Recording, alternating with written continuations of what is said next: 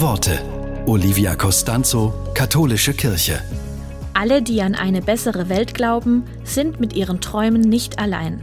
Das meint der Kolumnist Fred Grimm. Er schreibt, es sind wirklich Millionen, wenn man sie alle mal zusammenzählt.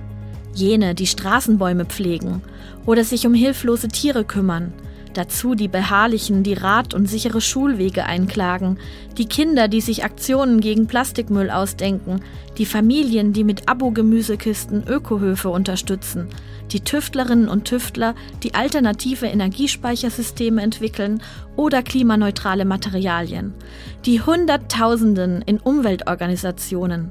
Sie alle arbeiten für die gleiche große Sache und kommen sich doch viel zu oft viel zu klein vor.